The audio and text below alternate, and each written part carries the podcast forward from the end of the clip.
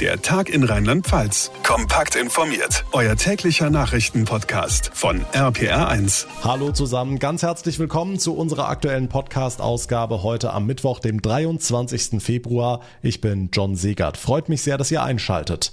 Russland erkennt zwei Separatistengebiete in der Ostukraine als eigenständige Staaten an, verlegt Truppen in diese Regionen und sorgt damit weltweit für Nervosität. Auch heute gab es wieder unzählige Gespräche auf den verschiedenen verschiedensten Ebenen und die Ukraine hat für das ganze Land den Ausnahmezustand ausgerufen. Was das jetzt genau bedeutet, was der ukrainische Präsident Zelensky heute zur aktuellen Entwicklung sagt und ob die Russen eigentlich hinter dem Kurs ihres Präsidenten Wladimir Putin stehen, das alles ist Thema in dieser Ausgabe. Wir schalten gleich zu unseren Reportern in Moskau und in der Ostukraine. Angesichts dieser Ereignisse fällt es natürlich schwer, an Feiern oder an Lachen zu denken, aber genau diesen beiden Themen wollen wir heute auch Platz hier im Podcast einräumen. Zum einen soll der Rheinland-Pfalz-Tag in diesem Jahr wieder groß gefeiert werden, beziehungsweise in diesem Jahr besonders groß, weil Rheinland-Pfalz 75 Jahre alt wird. Was geplant ist, wo der Rheinland-Pfalz-Tag stattfindet, all das fassen wir euch gleich zusammen und einen Tag vor Altweiber-Donnerstag klären wir mal die Frage, warum es gerade in diesen Tagen und Wochen ganz besonders wichtig und vor allem gesund ist, zu lachen. Das erläutert uns der frühere Direktor der Herzklinik der Mainzer Unimedizin, Professor Christian Friedrich Fahl, direkt nach den wichtigsten Themen vom heutigen Tag. Wie weit werden die russischen Truppen vorrücken? Will Putin die ganze Ukraine? Im Moment sehen wir viele, viele ratlose Gesichter bei der EU, bei der NATO. Niemand weiß so richtig, wie es weitergeht, außer dass Sanktionen beschlossen worden sind. Aber die scheinen Putin wenig zu beeindrucken. Weil der Konflikt mit Russland immer weiter eskaliert, hat der Sicherheitsrat in der Ukraine jetzt angekündigt, für das ganze Land den Ausnahmezustand auszurufen, und zwar für die kommenden 30 Tage. Für uns in Moskau ist unsere Reporterin Hanna Wagner. Hanna, was genau passiert denn, wenn bald der Ausnahmezustand in der Ukraine gilt? Welche Maßnahmen nun genau in Kraft treten sollen, ist noch nicht ganz klar, weil die einzelnen Regionen da einen gewissen Spielraum haben. Möglichst aber zum Beispiel, dass Ausgangssperren verhängt werden oder dass Menschen und auch Fahrzeuge von nun an häufiger und ohne konkreten Anlass kontrolliert werden können. Außerdem ist es verboten, in einigen Grenzregionen der Ukraine jetzt Fotos von Grenzschutzobjekten zu machen. Auf jeden Fall geht es bei all dem darum, für den Ernstfall, also einen groß angelegten russischen Angriff, handlungsfähiger zu sein und dann schnell reagieren und auch kontrollieren zu können. Heute Nachmittag ist der ukrainische Präsident Zelensky vor die Presse getreten. Welche Möglichkeiten sieht er, den Konflikt noch zu lösen? Ja, Zelensky hat ja immer wieder Unterstützung von den westlichen Verbündeten gefordert, auch eine Aufnahme in die NATO immer wieder zum Ziel erklärt. Das scheint momentan zumindest in weiter Ferne zu sein und so eine richtige Lösungsstrategie scheint er gerade nicht zu haben. Stattdessen betont Zelensky natürlich ganz klar, dass er die Anerkennung der Separatistengebiete durch Russland verurteilt und ist außerdem viel damit beschäftigt, aufkommende Panik im Land klein zu halten.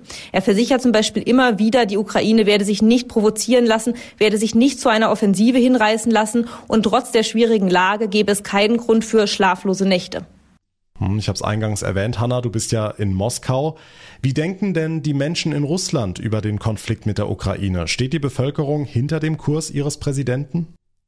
Also großes Gesprächsthema ist der Konflikt hier in Russland natürlich auf jeden Fall auch. Es gibt durchaus auch kritische Stimmen, aber schon auch viele Menschen, die Putins Vorgehen gar nicht so falsch finden.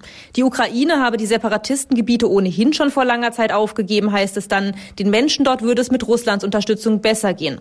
An dieser Stelle muss man aber auch ganz klar sehen, dass die Stimmung hier im Land natürlich auch beeinflusst ist davon, dass zum Beispiel das Staatsfernsehen ausschließlich die Aggression von ukrainischen Regierungstruppen zeigt und die der Separatisten komplett komplett ausblendet. Ja, das macht es den Menschen in Russland natürlich schwer, sich eine objektive Meinung zu bilden. Dankeschön, Hanna Wagner, für die Infos. Gucken wir auf die andere Seite der Grenze in die Ostukraine. Da ist unser Reporter Roman Schell. Roman, wie ist die Lage heute bei dir? Die Lage ist nach wie vor explosiv. Die letzte Nacht hier an der ostukrainischen Front war wieder extrem laut. Die Menschen konnten kaum schlafen und waren in großer Gefahr. Man hört entlang der ganzen Kontaktlinie Schüsse und Explosionen, aber äh, die Front bewegt sich noch nicht. Beide Seiten feuern aufeinander, aber die Frontlinie bleibt noch stabil. Heißt also, es geht eben doch nicht nur um die beiden Regionen, sondern um mehr? Die ukrainische Armee hat natürlich ganz große Angst davor, dass die russische Armee hier einrückt und dass die Frontlinie sich weiter Richtung Kiew bewegt. Das ist natürlich die große Angst hier. Äh, und man, versucht, äh, Sicherheitsvorkehrungen zu treffen und das irgendwie zu verhindern. Aber jedem in der Ukraine ist klar, wenn die Russen kommen, dann, dann, dann kann die ukrainische Armee der russischen Armee eigentlich kaum was entgegenzusetzen. Ja, die ist besser vorbereitet als im Jahr 2014, aber richtig gewappnet ist sie trotzdem nicht. Was sagen die Anwohner in den Städten und Dörfern an der Frontlinie auf ukrainischer Seite? Wie geht es denen? Die Menschen hier in der Ostukraine, an der ostukrainischen Front, haben natürlich ganz, ganz große Angst. Äh, die Lage hat sich beruhigt hier in den letzten drei, vier Jahren. Klar, ab und zu mal gab es äh, Gefechte, aber ähm, sowas haben sie schon ganz lange nicht mehr erlebt. Äh, die Leute hausen wieder in ihren Kellern, wie im Jahr 2014, und stehen unter Schock.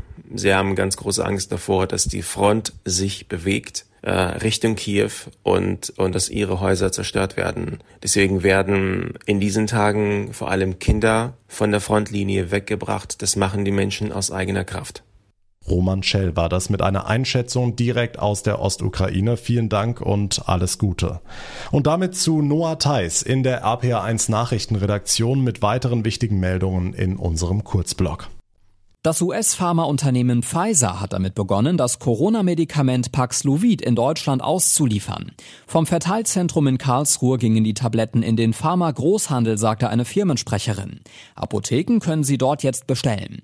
Paxlovid wird nach einer Corona-Infektion eingenommen und soll das Risiko vor einem schweren Verlauf drastisch senken. Das Medikament könnte also vor allem ungeimpften und Menschen mit Vorerkrankungen helfen. Rund sechs Millionen Menschen in Deutschland winkt eine Gehaltserhöhung. Der gesetzliche Mindestlohn soll ab Oktober steigen, wie geplant auf 12 Euro die Stunde. Das hat das Bundeskabinett beschlossen. Jetzt muss noch der Bundestag zustimmen. Das gilt aber als sicher.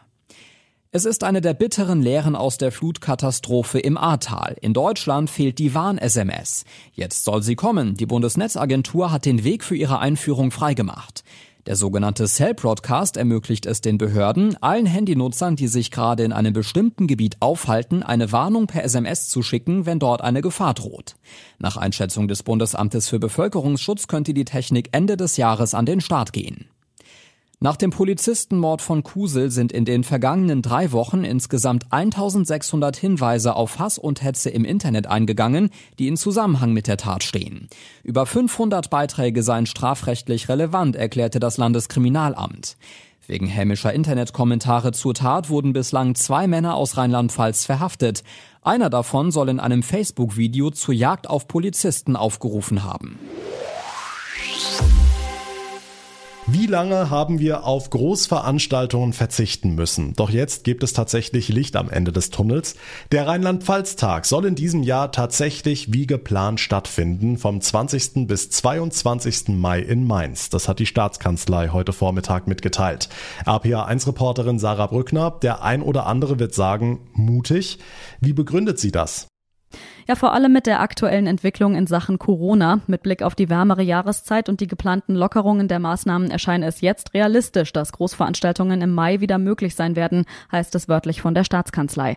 Und Ministerpräsidentin Malu Dreyer spricht von einer anderen Phase der Pandemie. Mit der Impfkampagne und den Testkapazitäten gebe es neue Handlungsspielräume, aber natürlich werde bei den weiteren Planungen der Infektionsschutz an vorderster Stelle stehen. Malu Dreyer sieht in der Ausrichtung des Rheinland-Pfalz-Tags auch ein Zeichen für die Veranstaltungsbranche und andere Bereiche, die so sehr sehr unter Corona gelitten haben. Und der Mainzer Oberbürgermeister Michael Ebling erhofft sich eine Rückkehr der Lebensfreude nach all den Einschränkungen.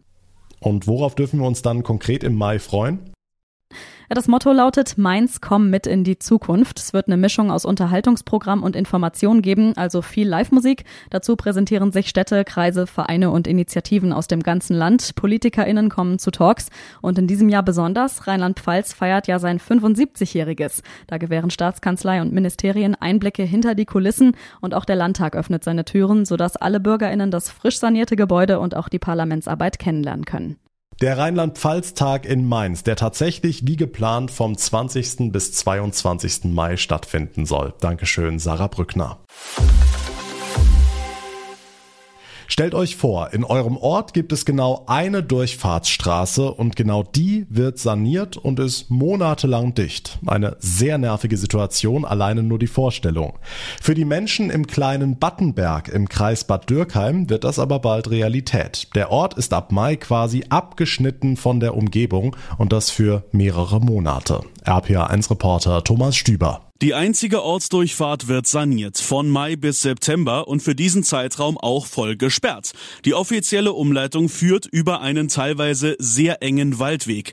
Ein großes Problem für die Landwirte und Winzer mit ihren großen Maschinen, aber auch für andere Branchen, denn die Umleitung soll über eine Ampel geregelt werden. Ortsbürgermeister Peter Schmidt. Der Vorschlag des LBM, es gab nur einen Weg, der hier hochführen sollte. Und das große Problem war, dass die Ampelrotphase 45 Minuten lang gewesen wäre. Das wäre nicht nur für Rettungswagen und Co. ein Problem. Johann Hinrich Harten von der Bürgerinitiative. Wir haben also eine Vielzahl von diesen kleinen Autos, wo die äh, Schlägerinnen nach Hause kommen. Wenn dann die 45 Minuten Ampelwartezeit dazu kommt, geht's gar nicht. Wir hoffen, dass wir jetzt eine Lösung finden mit den acht Minuten äh, an Ampel Ampelwartezeit, das geht. Vielleicht klappt ja der Kompromiss. Trotzdem der Vorwurf, der Landesbetrieb Mobilität, der solche Baustellen plant, hätte sie vor vollendete Tatsachen gestellt. Nochmal Bürgermeister Peter Schmidt. Man kann nicht über Kommunikation sprechen. Es war keine Kommunikation. Selbst äh, wenn ich ähm, als Ortsbürgermeister angefragt habe, ich habe entweder sehr spät oder keine Information bekommen. Im kleinen Battenberg im Kreis Bad Dürkheim wird die einzige Ortsdurchfahrt saniert und das unter Vollsperrung. Im Mai sollen die Bauarbeiten beginnen. Morgen ist Altweiber-Donnerstag und damit beginnen die närrischen Tage, auch wenn vielen von uns im Moment nicht so zum Lachen zumute ist. Eines steht fest, in schwierigen Zeiten wurde oft mehr gelacht als sonst, denn Humor ist gut für unsere Gesundheit und zwar nicht nur für die Psyche, sondern für den ganzen Körper. Achtung, eine halbe Stunde Lachen ist so gesund wie 20 Kilometer Joggen. Das ist wissenschaftlich nachgewiesen, sagt Professor Christian Friedrich Fahl. Er ist Herzchirurg, war Direktor der Herzklinik der Mainzer Unimedizin und ist selbst begeisterter Fassnachter. Herr Professor Fahl, was passiert denn in unserem Körper, wenn wir so richtig herzhaft lachen? Es passiert richtig was in Ihrem Körper. Und wenn Sie mal längere Zeit lang gelacht haben auf einer Fastnachtsitzung, dann kann es passieren, dass Sie am Morgen mit demselben Muskelkater aufwachen, den der Jogger hatte, der eine größere Distanz gelaufen hat. Im Gesicht bewegen wir 17 Muskeln. Das ist aber nun keine große Arbeit. Im Körper sind es 300 Muskeln, die wir beim Lachen aktivieren. Das ist schon ein Prozess, der uns ganz schön auch in Gang bringt. Also Joggen und Lachen sind ganz ähnlich? Wir kriegen zur Belohnung, genauso wie der Jogger, das gleiche Glückshormon ausgeschüttet, das der Jogger auch ausgeschüttet bekommt. Wir kriegen die gleiche Stimulierung des Immunsystems. Ist ja nachgewiesen, dass die Killerzellen, die dazu da sind, auch Infekte zu beherrschen, dass die bei längerem Lachen sich deutlich vermehren, sodass wir gegen Virusinfekte und anderes besser gewappnet sind. Also das Lachen tut dasselbe mit uns, was der Jogger auch leistet. Hm, die Forschung hat festgestellt, dass Lachen auch den Blutdruck senken kann und Schmerzen reduziert. Wie lebenswichtig, vielleicht sogar überlebenswichtig ist Lachen? Die Evolutionsbiologen behaupten ja auch, das Sprachzentrum ist viel jünger als das Lachzentrum. Und deswegen denkt man, dass die Lachfunktion für viele biologische Funktionen halt immens wichtig gewesen ist. Von der Partnerwahl bis hin zu der sozialen Interaktion, bis hin vielleicht auch zur Lösung von Konflikten. Lachen tut Körper und Seele gut, auch in schwierigen Zeiten, sagt Professor Christian Friedrich Fahl. Er ist Herzchirurg aus Mainz und begeisterter Fastnachter. Vielen lieben Dank für das Gespräch. Und das war der Tag in Rheinland-Pfalz für heute. Ich würde mich sehr über eine kurze Bewertung freuen, zum Beispiel bei Apple Podcasts oder bei Spotify. Und wenn ihr uns folgt, uns abonniert, dann verpasst ihr keine Ausgabe mehr. Mein Name ist John Segert. Ich bedanke mich ganz herzlich für eure Aufmerksamkeit und euer Interesse. Wir hören uns morgen Nachmittag wieder. Bis dahin eine gute Zeit und vor allem bleibt gesund. Der Tag in Rheinland-Pfalz, das Infomagazin, täglich auch bei RPR1. Jetzt abonnieren.